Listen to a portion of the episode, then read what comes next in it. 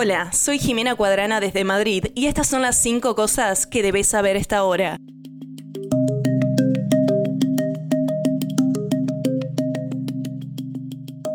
Un portavoz de las Fuerzas de Defensa de Israel dijo este martes a CNN que el ejército israelí aún no ha presentado su plan al gobierno para la evacuación de Rafah. El primer ministro de Israel, Benjamin Netanyahu, ordenó este viernes a las FDI que planificarán la evacuación de la población de Rafah antes de un anticipado salto terrestre a la ciudad del sur de Gaza. El gobierno ha ordenado a las FDI que diseñen un plan para lograr nuestros objetivos, nuestros objetivos de guerra en el área de Rafah, dijo el martes el portavoz de las FDI, el teniente coronel Peter Lerner, a Josh Boss de CNN. Por supuesto, el plan que usted solicita aún no se ha presentado al gobierno. Lerner dijo que el ejército pretende crear un plan que evacúe a los civiles fuera de peligro y los diferencia de los militantes de Hamas.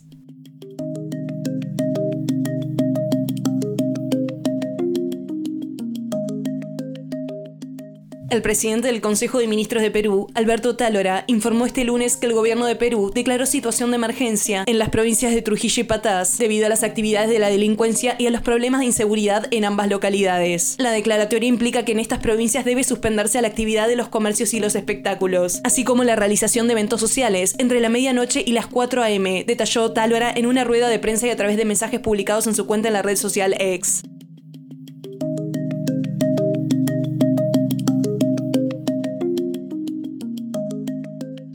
La mujer que abrió fuego en una iglesia de Houston, Texas, la tarde de este domingo, luego de entrar con su hijo de 7 años, fue identificada como Chinese Yvonne Moreno, de 36 años, en una orden de registro. Poco después de que Moreno comenzara a disparar en la iglesia de Lakewood, agentes policiales fuera de servicio la batieron. Los disparos dejaron al niño en estado crítico y a otro hombre herido, según las autoridades. Los registros del Departamento de Seguridad Pública de Texas muestran que Genesis Yvonne Moreno fue arrestada varias veces por delitos menores durante las últimas dos décadas, incluida posesión de marihuana, agresión, posesión ilegal de un arma, resistencia al arresto y una carga de falsificación.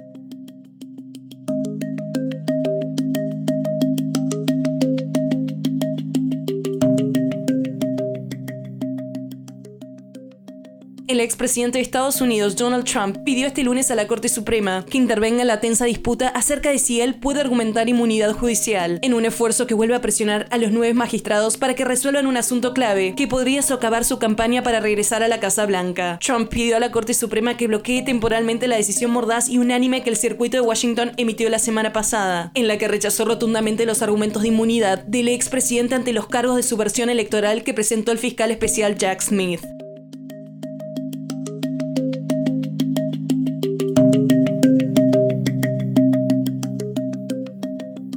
Super Bowl 2024 fue la transmisión televisiva más vista en una generación. El emocionante partido de tiempo extra de este domingo, en el que los Kansas City Chiefs se enfrentaron a los San Francisco 49ers, tuvo un promedio de 123.4 millones de espectadores, dijo CBS este lunes, rompiendo récords de audiencia del Super Bowl. La audiencia del Super Bowl fue tan grande que se acercó a la transmisión televisiva más vista de todos los tiempos en Estados Unidos, en 1969, cuando se estima que entre 125 y 150 millones de espectadores vieron el alucinaje del Apolo 11.